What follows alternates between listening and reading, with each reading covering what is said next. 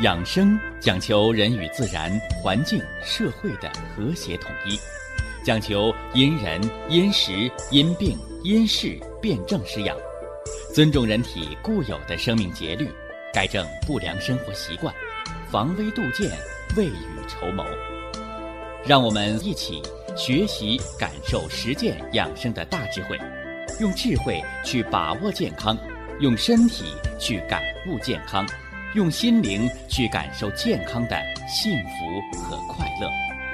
欢迎收听《我和健康有个约会》。下面有请徐老师讲解博弈文化的大智慧，让我们一同感受健康带给我们的快乐。好，下面有请徐老师。徐老师，您好。收音机前广大的听众朋友们。大家好，欢迎各位啊，来继续关注和收听咱们的养生健康论坛——糖尿病四疗养生的运动疗法。简单的说，叫动好腿，是吧？实际上呢，糖尿病的体疗啊，它是分三个层面。第一个层面呢，是肢体方面的运动。是吧？走走路啊，是吧？爬行啊，是不是？啊？撞大树啊，是吧？推任脉呀，这些呢都是在肢体层面的一个外部运动法啊，外部运动法。那体疗的第二个层面呢是什么呢？叫脏腑运动法，是吧？我们给大家讲了这个中医导引之术啊，呃，养生六式。啊，养生六式，如何的柔肝，如何的固肾，如何的调脾，如何的收敛肺气，安养心神啊，这咱们都讲了。啊，这是中医导引调脏腑的一个层面，这叫内动法，是不是啊？那练武功的怎么说呀？内练一口气。外练筋骨皮，所以说呀，你如果只会练那个把式，一招一式，那是啥？那是舞蹈，那是体操，对不对？你还不一定能练得好。只有把内部的脏腑的气息调和好了，说这个内练一口气，他练的是脏腑之气，那是内力，所以那是真功夫，是不是啊？所以中国的武术。它不单单是要求强筋壮骨，它更是延年益寿，啊，是练内力、练内功啊。那有了筋骨皮的强壮，又有了五脏内脏的调和，呃，是不是我们养生就养成了武林高手啊？啊，实际上非也，还不够啊，还不够啊，还要什么呢？还要天人合一啊。还要内外和谐统一，啊，所以呀，要动阴阳。啊，我们给大家讲了什么时候睡觉，什么时候起床，什么时候上厕所，什么时候午休，什么时候适合运动，什么时候适合静养，什么时候泡脚。你看，哎，这既非练内功，也非呢练筋骨皮。而是内外的一个结合，吧？我对大家有了两个要求，啊，一个是把这吃，把这上门看好啊，一口饭嚼足三十六下，是不是？哎，细嚼慢咽，食而不言，啊，寝而不语。二一个呢，让大家把下门要看好啊。这个大便、小便是老年人的大问题啊！你可别当说吃了泻药就能解决，那不对啊，肾司二便，啊，尤其这小便的门是肾管着的，啊，不是前列腺管着的，这他就要闹清了啊。那么大便的这个门有谁管着的呢？啊，也是由肾管着，啊，也是由肾管着。但是这个力道由谁管着呢？由魄力啊，肺脏的魄力。是吧？为嘛吃虫草二便畅通？里边没有泻药，怎么二便畅通啊？啊，肺力、肺的魄力，啊和肾的，啊固摄的能力，那这都重要啊，都重要。呃，叫什么呢？叫温故而能知新。哎，老知识要学习，要不断的深入的学习，哎，我们就能掌握新的知识，掌握新的文化和新的方法。今天呢，咱们给大家说呀，说糖尿病饲疗养生的最后一条了啊，最后一条叫合理用药啊。每当啊，我给大家讲到糖尿病的用药篇的时候，啊。我都要给胰岛素平反，啊，尤其是要给这个人工胰岛素平反，是不是啊？你看咱们糖尿病两个平反了，一个是给糖平反了，是不是啊？哎，一个是给胰岛素平反了。你看，你看这样的兴趣的学习就方便大家记忆，是吧？野生的虫草好不好？好，但是采没了，灭绝了。现在造的都是假的野生虫草，那都是含重金属的、含污染物的。而现在人工冬虫夏草已经是国家卫生部立项的项目，全国已经全面推广，而且人工虫草的有效成分含量已经培植远远的高于、超过了野生虫草。你为什么还要花大价钱买假的？而不花合理的价格买着品质更高的呢？所以这是中国中医药文化现代化的一个方向。不要墨守成规，不要固步自封了。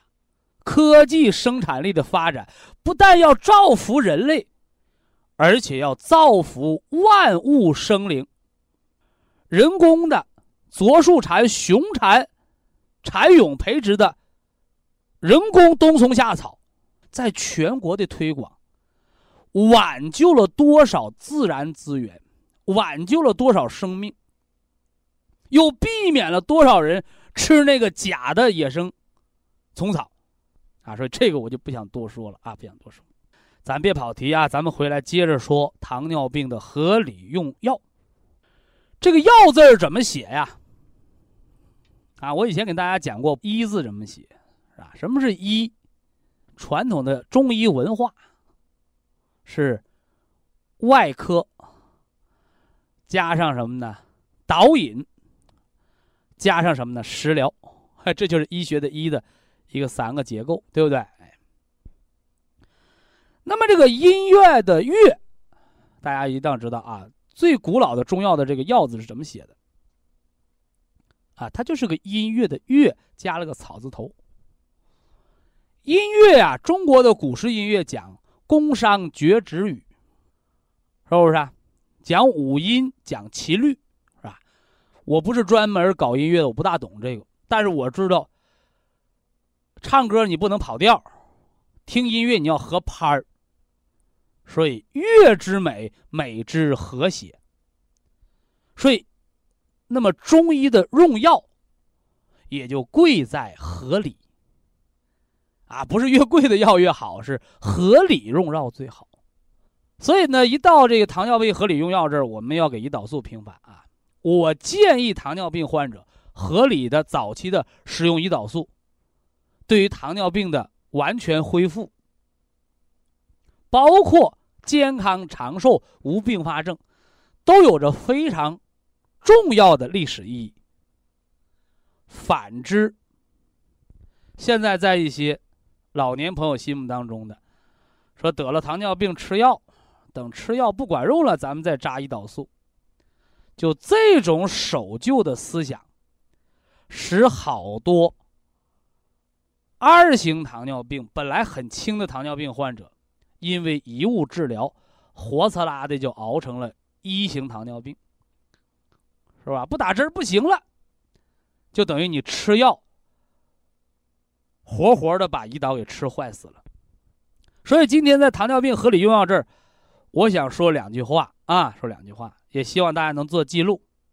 第一句话，降糖药本不降糖，它是逼着胰岛素来降糖，所以降糖药的过度使用只能加速胰岛的坏死。啊，这是要告诉大家的第一句话。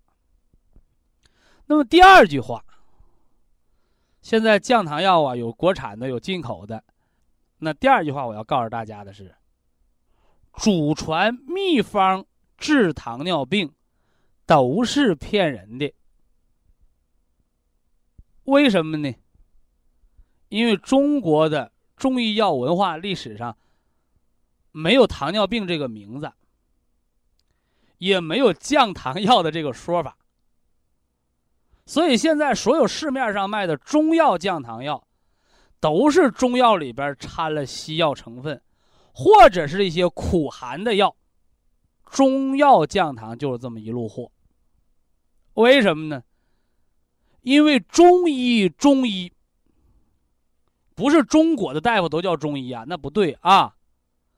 懂得中庸之道的中国的国医。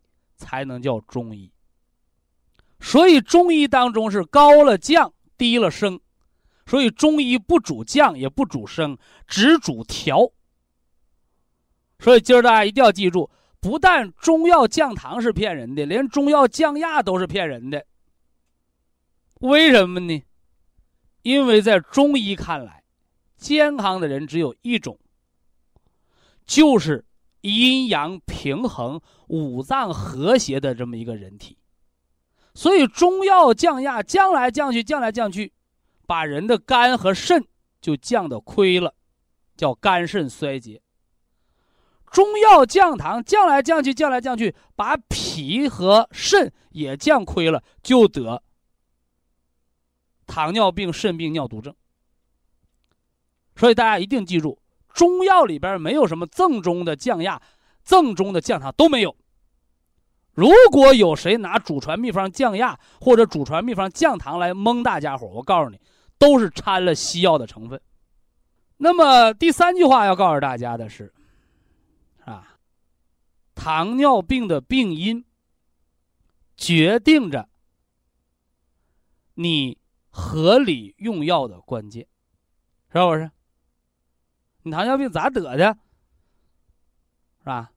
我们收音机前所有的糖友们，是不是糖尿病的朋友们叫糖友？我给起的啊。你们去医院看病测血糖的时候，有哪位医生问过你们？你知道你这病是咋得的不？如果有这样的大夫，我告诉你，合格的。如果只知道开药，从来不问糖尿病怎么得的大夫，永远治不好病。为什么呢？因为甭管是中医的辨证施治，还是西医的对症治疗，都要求病因学的治疗。因为只有找到病因，才能解决根本问题。所以，糖尿病的合理用药，不是糖尿病的主流，而是糖尿病治疗的辅助。那什么才是糖尿病治疗的主流呢？改错啊，改错。你是累出来的，你要注意休息；你是吃饱了撑出来的，你要调控饮食；你是思虑过度、心理负担过重导致的情志失调来的，你要调节好心情。你是乱用胰岛素，或者乱用激素类药物而导致的元气透支，你要减少停掉这些激素以及毒害类药物的使用。所以啊，糖尿病的合理用药，它是来配合降低血糖啊，或者是弥补胰岛素的不足。以下是广告时间。博一堂温馨提示：保健品只能起到保健作用，辅助调养；保健品不能代替药物，药物不能当做保健品长期误服。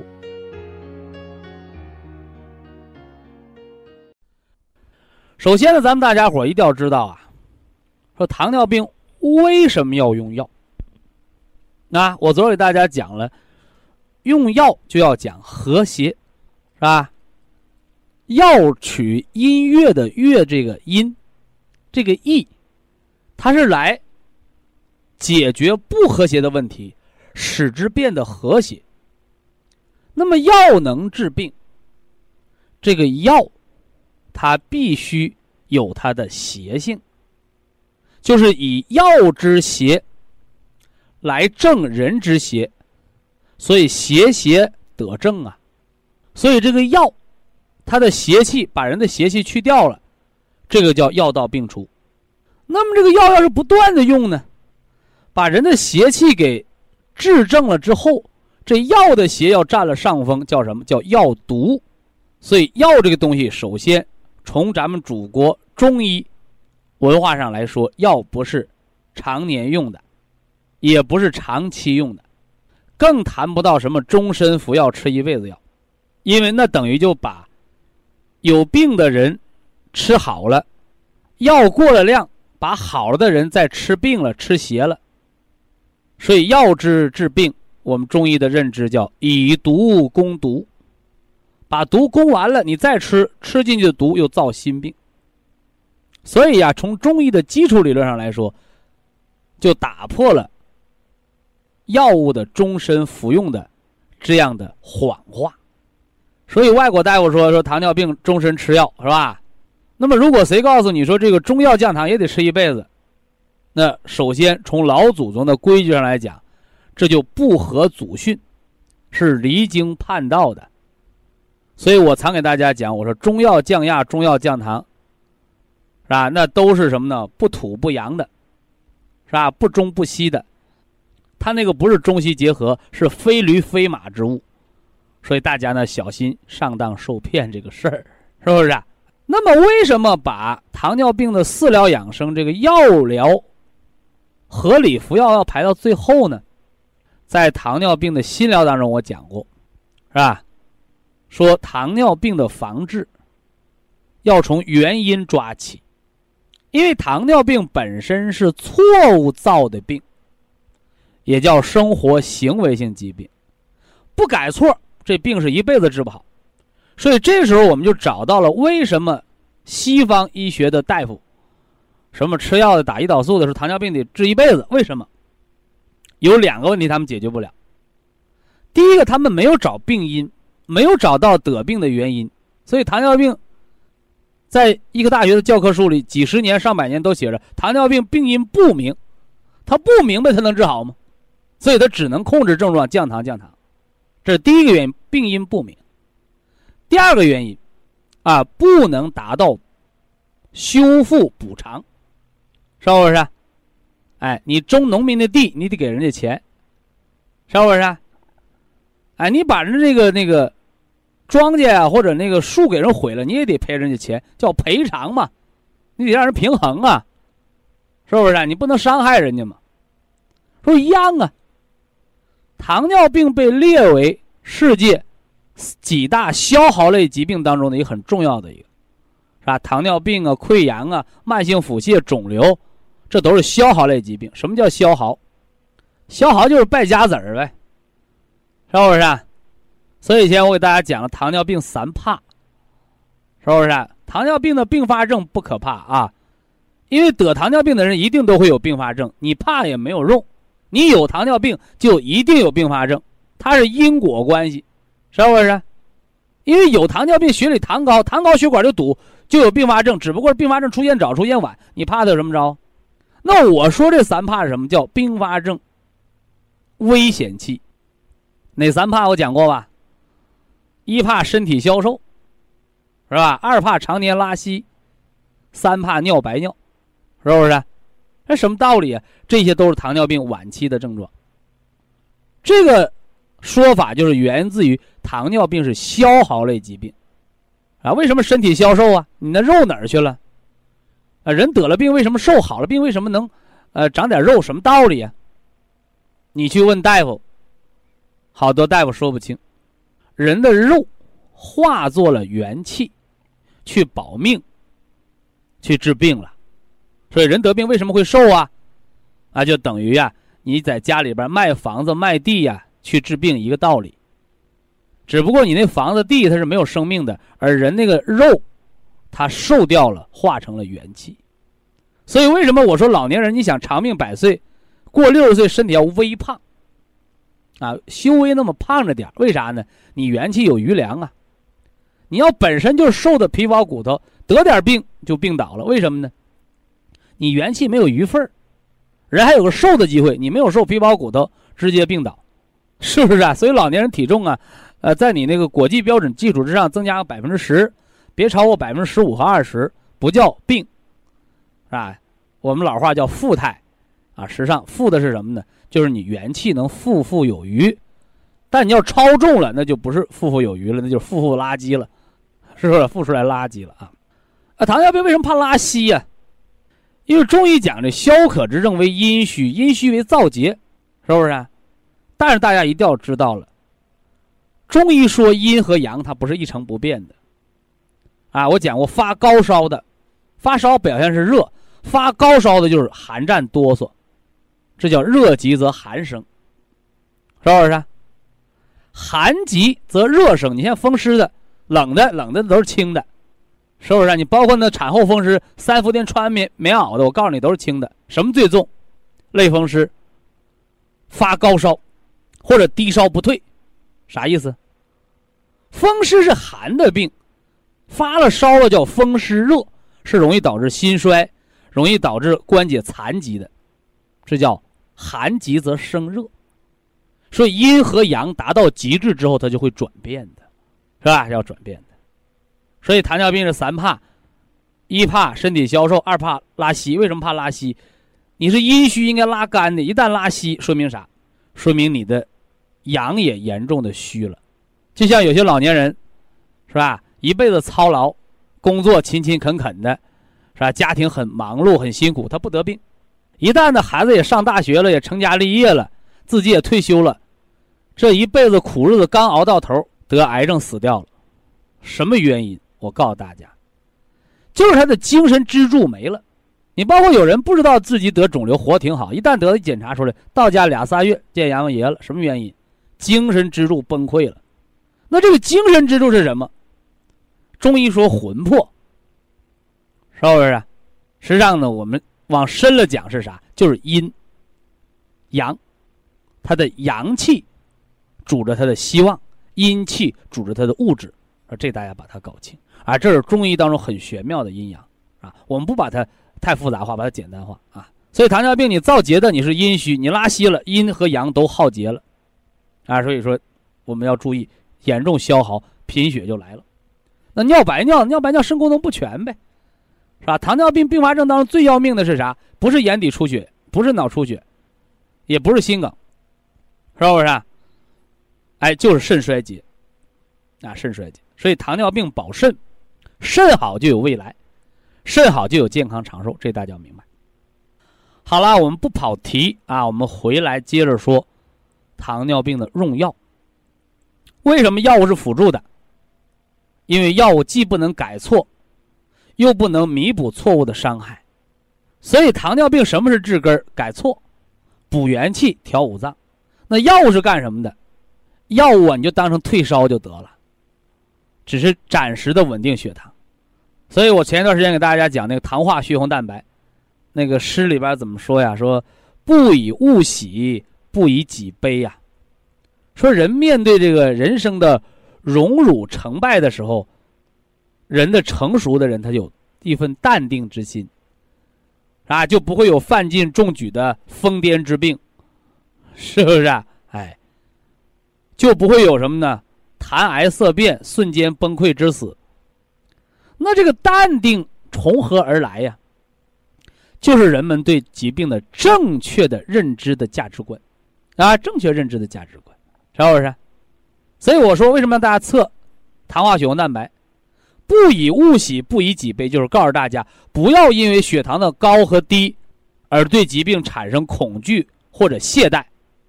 那么，糖化血红蛋白每三个月检查一次，它表示的是一段时间三个月之内的血糖平均值，这个是反映糖尿病的预后状况的。百分之六点五以下是国际标准。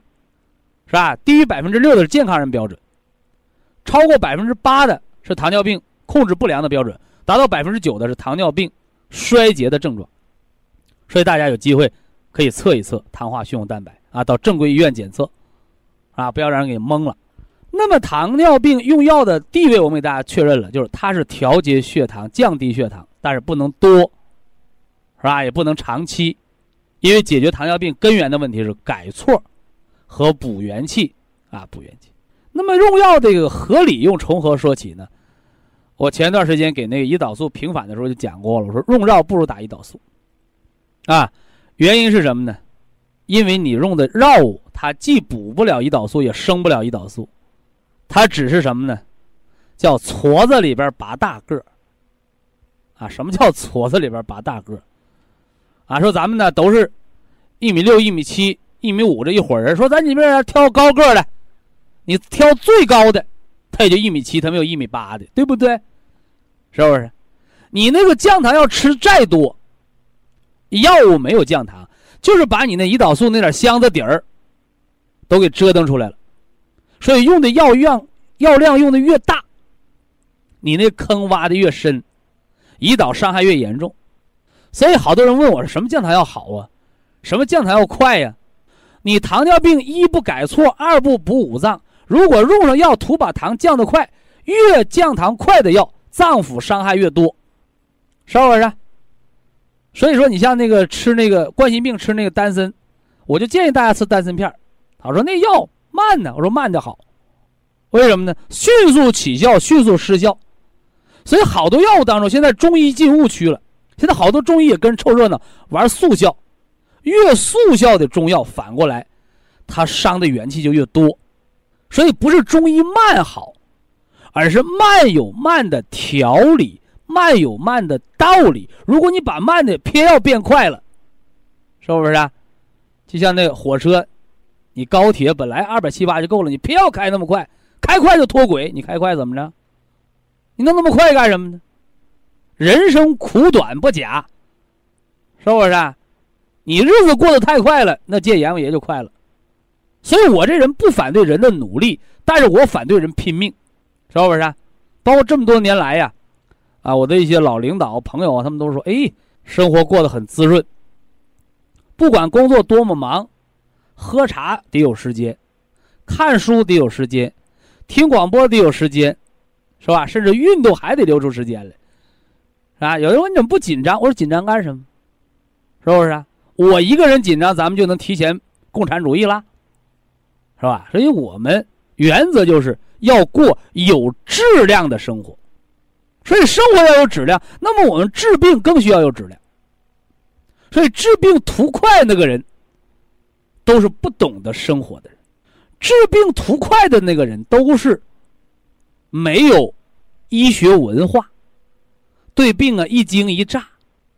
你早干什么去了？你早知道你，你现在想病快点那么好，快点把它治好，你早你别得呀你啊！你早干什么去了？所以中医不是反对快，中医是反对不合理的速效，是不是啊？什么强心类药物啊，什么速效救心丸啊，什么速效。这些东西干什么？救命的！但现在好多人说，有个胸闷气短都开始吃救心丸了。那我就问他了：你如果把救心丸当成平时的养心丹吃了，你犯病的时候你又吃什么？那就只能装支架了。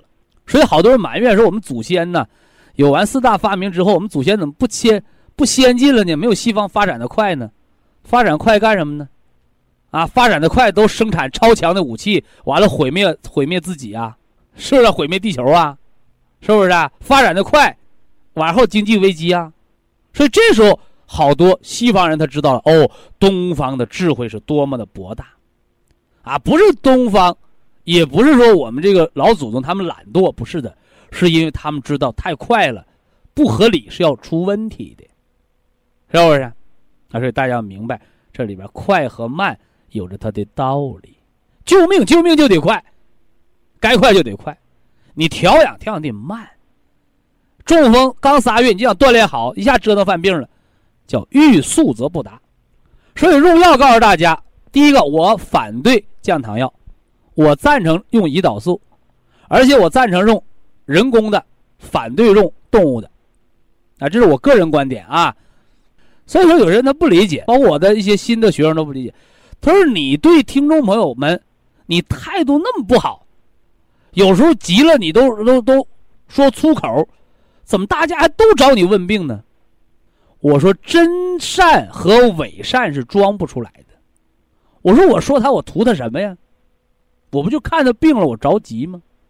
是不是？包括我批评我的学生，我图什么呀？”他做错了，我偏得把他说的他脸红抬不起头，干什么呀？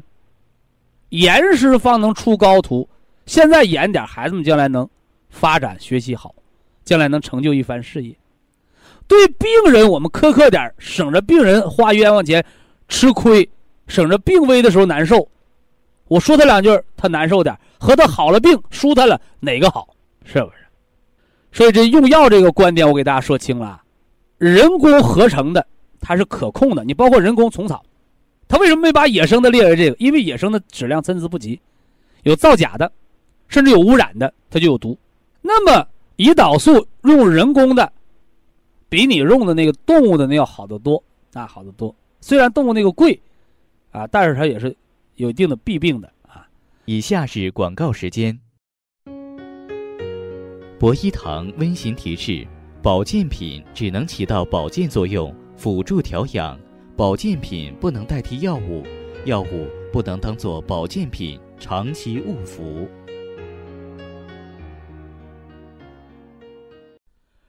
是吧？糖尿病吃姜糖药不如打胰岛素，而且降糖药不是吃一辈子的。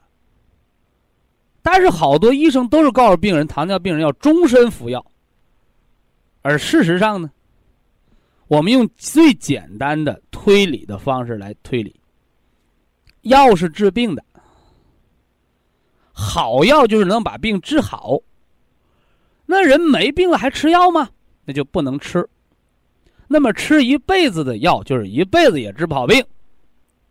所以好多人把糖尿病的终身服药，就推理成为糖尿病的终身性疾病。所以这样的推理是恶性循环。那么今儿我来告诉大家，糖尿病人阶段性合理服药，可以将来彻底终身摆脱药物依赖，而实现疾病的全面康复，是不是？所以糖尿病不是得上就治不好的。你治不好的是因为你治错了，你治的不合理，你自然而然它就治不好。是不是？那么降糖药呢？也不是说劲儿越大越好，降糖越快越好，都不是的。因为降糖药本身它不降糖，它是作用于人体的胰岛素，来实现降糖目的。那么换而言之来讲，不单是降糖药，所有速效的药，用上就起效的药。它对人体都有着巨大的伤害。说为什么这么说呢？哎，祖国中医文化来告诉大家，药这个东西啊，它本不治病。那么为什么能去除病人的这些临床症状呢？祖国中医的智慧告诉我们：药之除病，以毒攻毒。说成老百姓的俗语就是“拆了东墙补西墙”，所以把这个病治好了，那面对人体造成的伤害又挖了一个大坑。所以这药啊起效慢一点，这面呢病啊好的慢一点，那面伤害小一点，通过元气可能能补上。所以告诉大家呀，药效越迅速越快的。往往人们要付出的元气的代价和脏腑伤害的代价越大，是不是啊？所以说，好多人都喜欢吃速效药，啊，这个是我反对的，啊，该速效的时候、救急的时候你应该用，但是一般条件下尽量不要用所谓的速效的药，因为非常可怕。那么降糖药的用法和误区我已经给大家说了啊，用的越多。肝肾损害、胰岛的损害越重，等到你用到吃降糖药降不下来了，就等于用药活死拉的把那个胰岛给吃坏死了，把二型糖尿病给吃成一型了，是不是？那么就该用胰岛素了。那么胰岛素呢，有人工的，有动物的，是吧？有国产的，有进口的，有速效的，还有长效的，是吧？那么到底哪个好呢？那么我来说，下面大家来写这个结果。人工的比动物的好，啊，人工的比动物的好。就像有家长问我说：“那孩子吃牛奶好还是吃母乳好啊？”我说：“你那孩子是牛生的还是人生的，对不对？”哎，包括现在有些国家的牛奶里边能查出来青霉素，什么原因呢？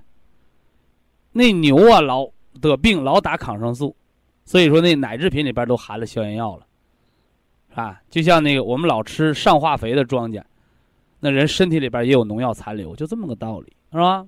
哎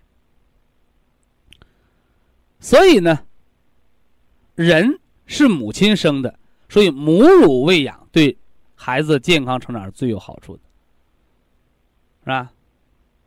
所以，胰岛素到底是人工的好，还是动物的好？那么我给的答案是自己的好，自己的不行了，我们就只能选这个人工的，是吧？啊，次之呢选动物的。是吧？哎，那么进口的好还是国产的好，是吧？那么从现在整个国际胰岛素是吧，生物制剂类的水平来讲，中国目前处于世界先进水平，是不是啊？哎，所以呢，国产的比进口的品质要好，所以希望大家呀，在保健品的选择是吧，也要恢复一个理性。啊，是不是有国外的牌子那就好的？啊，不见得啊，不见得。所以胰岛素，因为中国现在在整个世界糖尿病的治疗上，世界糖尿病大会在中国开，啥意思？啊，就说明这个中国在这方面啊属于世界领先水平啊。所以胰岛素啊，从专业学术的角度来讲，国产的活性比进口的要高，是吧？那进口的包装比国产的好。啊，所以我推荐大家选国产，呃，这是第二条。第三一条是长效的好呢，还是速效的好呢？是吧？速效的打上降糖快，是不是？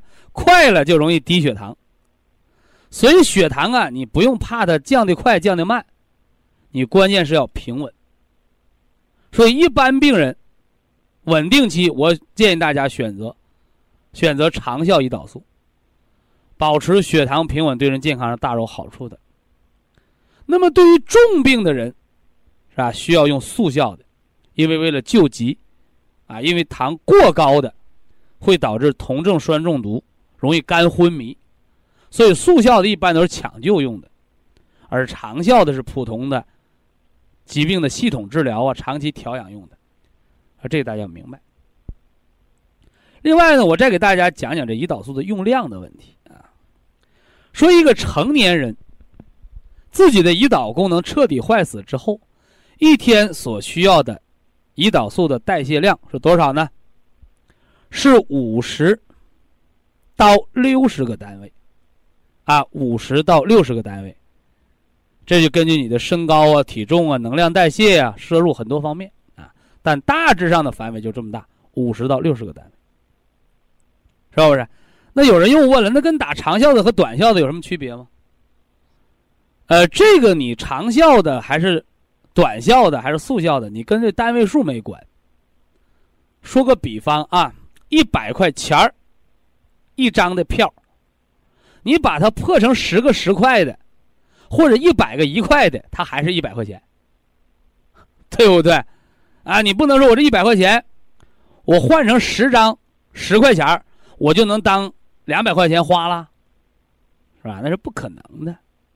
所以胰岛素的这个单位量指的是它能够，哎，转化血糖成为糖原的有效量，啊，这和速效长效没关系。所以这单位数这个大家要搞清楚。胰岛素二十个单位以下的人，几乎可以不用。那最可笑的，有的一天早上打两个单位，晚上打两个单位，还跟我说呢，我就不敢停，是吧？我一停，我怕血糖高，是吧？实际上，你那两三个单位的胰岛素已经是杯水车薪了。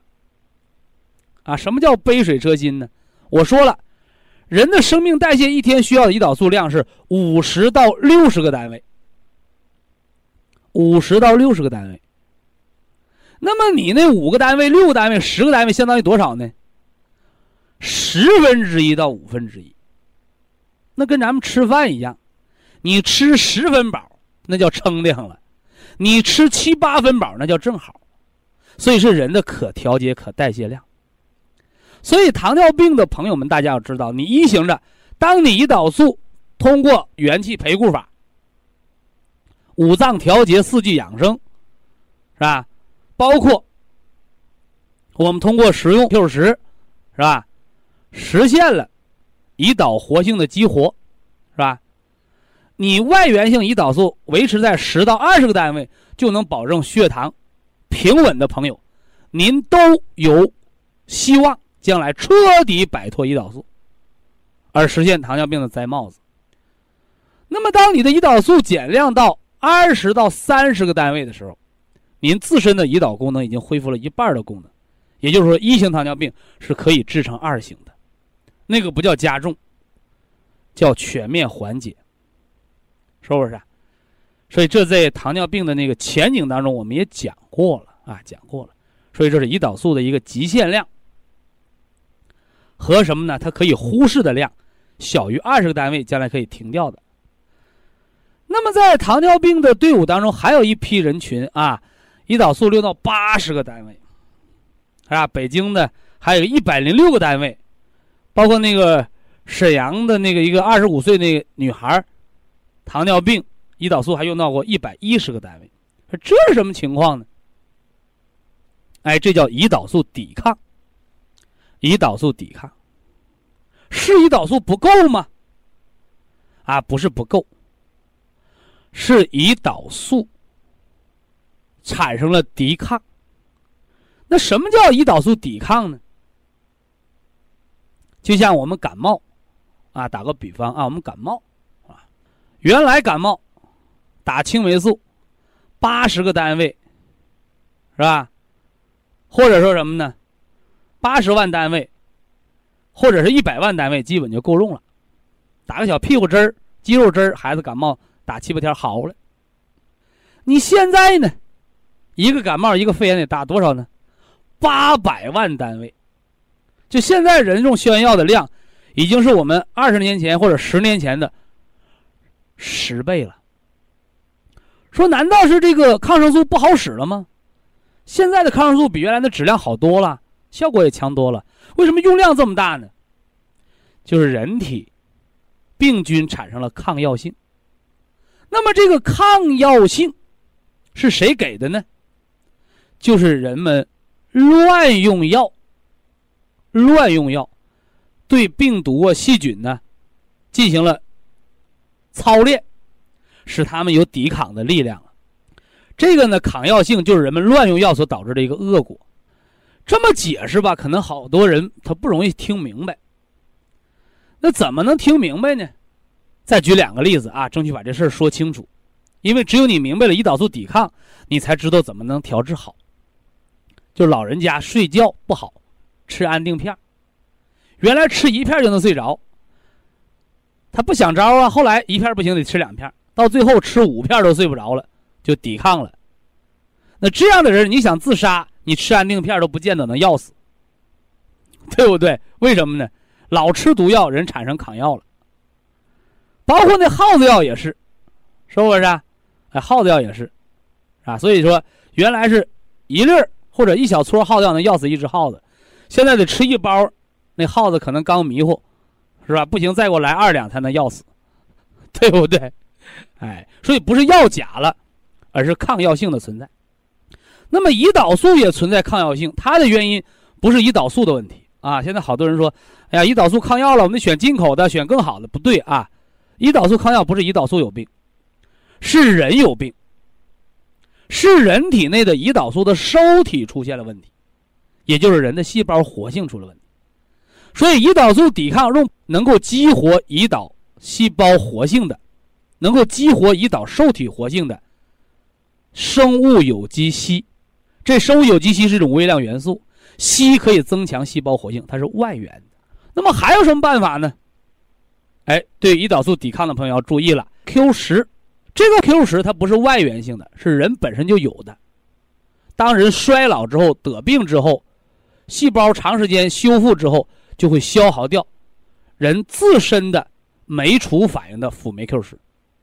所以这是细胞的生物制剂。糖尿病胰岛素抵抗的人，不是增加胰岛素的量就能解决问题的，一定要增加受体的活性。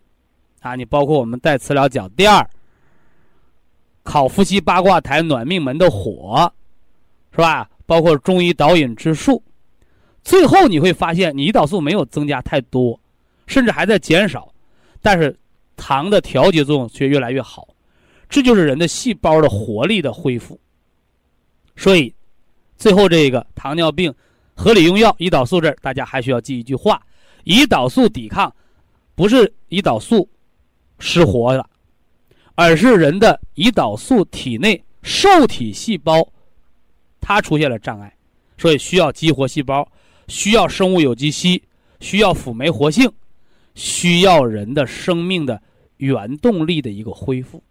所以把觉睡好，稳定情绪，是不是啊？哎，早点睡觉，早点起床，合了自然的阴阳，恢复细胞的本能的作用，是不是？啊？这些都是提高人的生命的自然的活力的作用。那么胰岛素抵抗看起来是个。难治的病，而实际上，难是难在大家没有找觉到解决它的方案和途径。那么在补元气、调五脏、四季养生这儿，告诉大家它不难。不难的原因是什么呢？所有的养生疗法，它不是改变人什么，而是要恢复，恢复生命本来的一些东西，恢复自然的一种状态。所以养生。精髓和宗旨，就是顺其自然，恢复人和天地自然的和谐和统一。非常感谢徐正邦老师的精彩讲解。下面有请打通热线的朋友，这位朋友您好。这位朋友您好。哎喂，您好，请问徐老师吗？哎嘿。啊，我是丹东的朋友。啊，辽宁丹东哦。啊，那个我用了一阵你这个产品哈，但是呢，想着，呃，现在给孩子咨询一下子。哦，成，嗯。嗯，麻烦你了，徐老师啊。不客气，都是分内的工作啊。哎。好，那个我的女儿啊，今年二十六岁。二十六。她啊，去年十一月份呢，她就是突然间就是气儿不够用。哦。呃，他在沈阳工作。他做什么工作的？他是做那个财会工作的啊，突然间气儿不够用，啊，就是气短，就是气短。做个胸透，因为这样人容易气胸啊。你平时缺乏运动的人，啊，他那个头狼啊，他就到那个沈阳那个什么附属医院啊，风景啊，啊，完了查，就是做 X 那个透 X 片的也没有事儿，呃，那个说是肺纹理什么都一点事儿都没有，完了，然后呢又叫他去查那个心电图，心电图也没有事儿。哦。啊，心电图也没有事，嗯，完后就说的再查查是是不是肺的有什么感染呐？说的那个一查是什么什么血什么血象，说是呃指标一百六，说是嗯叫什么？说是是什么支原体肺炎？哦，支原体肺炎了啊。啊。嗯，完了那个什么，他说的我也没完了，医生就问他说的你最近感冒了是咳嗽，他说我什么症状都没有，就突然间呢，呃，就是气儿就不够用，就像呃累的慌。您的女儿和平时生活工作在发病前有什么不一样的地儿吗？他孩子是观察说什么也没有啊，因为我不和他在一起生活呀。嗯嗯。他说正常，什么也没有。那这把大夫也造懵了。对呀，完了大夫就说的，嗯，那你这就是确诊，这不是查血象吗？一查就说啊，你这个指指标高，说一百六了，你就是支原体肺炎的。完了，按照支原体肺炎治疗。哎，那个花钱可贵了，嗯。啊，完了打了十天的红霉素，还吃的红霉素。哎呦。完完后也没下来，指标也没下来，一复查还是一百六。那白花钱了，嗯。啊，完后他又到那个又拿这个复诊的别那个结果呢，就到一个专家那地方门诊那个专家说说啊。他说嘛，他说的，哎，你这不是毛病。二十六岁的姑娘气都短了，还不是毛病。啊，他说的，啊，你这不是你这不是支原体肺炎，呃，那个说的你可能是情绪问题啊，什么内分泌失调啊。那小孩也不懂。再呢，完说的，你就不用治，你就不用那个治疗了。嗯。呃，那个你不用这这这行了行了，那个专家的说话到此为止啊。好好好。你说，现在你说，你的女儿和以前有什么不一样的地儿？什么症状？她就是这个这个气短啊，后边这不就停了吗？针呢也停了，腰也停了。就现在，现在怎么样，孩子？现在呢，就是偶尔。偶尔就吃饭，就像咱吃饭，就像咱像走道累着似的，唉，就使劲喘一口气，就这么个症状。心脏不好。那怎么心心脏检查怎么也没有什么症状啊？嗯。北京有个人也是这样的。嗯。啊，年纪轻轻的，平时没有任何症状。嗯。走在地铁倒那儿，突发性心脏病死掉了。再往前推，一个六十岁的老人也是，说话呀老跟那个多喘一口气儿。我们医学上叫善太息，得倒一口气儿才能把话说出来。啊，对。到医院检查也是什么心电图啊、心脏彩超都做，说没事儿。后来人家那是个大医院，大医院说我们给你查一查，你跑个平板儿。什么叫跑个平板儿？你平时没查出心脏，那在跑步机上跑跑跑跑，跑的人的累累的出汗了，心率一百二了，再测一下。结果这个人就倒在跑步机上。突发性心肌梗塞死掉了，现在家属正跟医院打官司呢。嗯，说我这没有心脏病，结果你跑给我跑出心脏病，没救回来呀。嗯，所以这是一个典型的隐匿型的心脏病。哦，就是心脏太累了，太疲劳了。你偏要等着给你查出来，等着查出来再治，那就麻烦大了。哦，那现在没查出来，你也不能乱吃药。对呀。那我的意见就可以选择一下。专门针对亚健康调节的，选择一些保健品，养一养心肺功能。吃绿色、绿色的参虫草颗粒，绿的是养肝的嘛？春天加重肯定是肝血不够用，不能养心神呐。是劳累了还是生气了？是不是？啊哎，那他是钙血不不怎么好，怎么说他？我现在这这会儿春节回来，我到领他到中医那去调一调，看看怎么事啊。完了，中医他平时就是足不足，一看血压，一看视力就知道了啊。他那个例假就是特别少，完了就是发配，啊，完了医生说是那个肝肝郁，肝血不足不能养心，人就心筋亏损呗，是吧？心血不足啊。你给我打岔打哪儿去了？呃，绿的绿的吃三包。啊，这是养肝血的，嗯，完了红色的，到到博医堂花钱买啊，红色的红景天胶囊一天吃四粒儿，一天四个粒儿的，早两粒儿晚两粒儿呗。告诉你的女儿，最近呢，第一个不能熬夜工作了，第二个生活工作不顺心，请假回家休息两天，或者出去或者出去旅游不行啊，你的心脏不好不能旅游啊，嗯，那就在家里个人陪着散散心。是不是？现在没查出来病是好事儿，但是因为没查出来病，你就说没病，那简直太无知了啊！何况你这又捶了红霉素，又捶那么多天，后面那专家呀，他往后面那句话，你看你这，就给给我造成不好的印象了，明白吧？人专家说没病，人是说没有支原体肺炎这句话，人后句话说的就在道了。说是不是跟情志啊、休息啊有关的神经性的，应该是神经神心脏的一个神经官能症，是不是神经性的？跟肝血不足啊，跟肝郁气滞啊，这是不是啊？跟这些有关？人家专家后半段说那话叫在理，哎，结果到你那儿，你头一句专家说没病，专家说是没有支原体肺炎，你说你断断章取义，学话唠嗑，你学一半的话，那就容易。你这挑拨离间了，容易。这专家回后不得找我吗？哎呀，说笑了，说笑了啊。那那我麻烦问一下，他这个吃这这这两位哈，这个调这两位，他这怎么个时间段吃呢？呃，绿色参草颗粒，你给他早两包，晚两包。红景天胶囊，你给他中午吃四粒儿。啊完了，另外影响心脏的还有那个辅酶 Q 十。啊，他那个辅酶 Q 十现在吃哎的。，Q 十对心脏可好了，全国卖的可火了啊！啊啊啊！不光是咱们保健品卖，你包括好多医院准字号的 Q 十，药小药片儿没有没有那个没有没有软胶囊活性高，那医院治疗型的 Q 十也都有啊。啊，但这个不论贵贱，你吃哪个好就吃哪个啊。那个麻烦一下，他用不用吃那个就是第一代那个福参康？吃饭、睡觉、走路耽误不？现在他始终是，但是他那个睡眠老是不好。你就把我这句话给绕过去了。吃饭、睡觉、走路，你这睡眠不好，不就缺一样吗？对他睡睡眠始终不好按。九粒吃啊。睡眠跟肝是血是密切相关的，睡不好觉伤肝血的啊。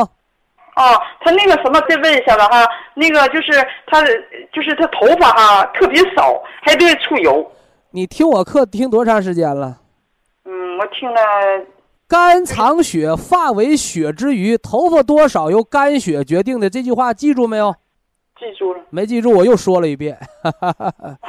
哎那，个那是一个，他就是最近是检查出来说是宫颈长了个囊肿。啊，那个现在和不要紧啊，你，呃，这个将来结婚生孩子那是宫颈炎的问题啊，很小的问题。啊，那个不能说再，嗯也有也有可能继续长，是不是啊？结完婚的女性，她长囊肿太正常了。他没结婚，关键是没结婚有对象没有？没有啊？那你就不应该有这个东西呗，因为宫颈囊肿是源于宫颈炎，宫颈发了炎才能长囊肿，这个是小毛病啊，别别别大惊小怪，这很小的毛病，哦，听到没有就？是就是保持就是被被叫做妇科有炎症这个毛病。炎症好了，囊肿就吸收掉了呗。哦哦哎哦哎哎，啊，那像这样式的，他这个这个女同志，你要知道啊，你这个这个生孩子呀，你包括这个产后的这个尾声啊，啊，你你包括这个人流手术后啊，这都会导致这些宫颈的炎症和囊肿的啊。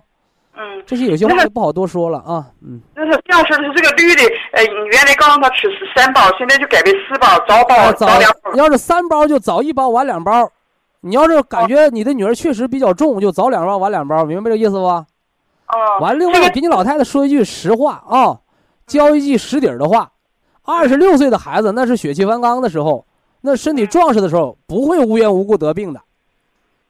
听懂没有我考虑怎么，他再到以前小的时候啊，就是头了三十岁，就是这个就是肺炎，就是不离手了我。小的时候没关了，这都二十几年了。你先琢磨最近三个月、两个月的事儿吧，你呀、你这是个糊涂老太太。我告诉你，那么大姑娘不结婚，你扔那么远干什么呀你？他就是毕业以后上学在不多说了啊那这不多说了，你要是儿子，你让到外边闯一闯行。你整个女儿身体又不好，你又不在身边，又这病那病的，你这心也够大的啊！不多说了啊，好了好了，希望您的女儿科学调理，早日恢复健康啊！好，非常感谢徐正邦老师，我们明天同一时间再会。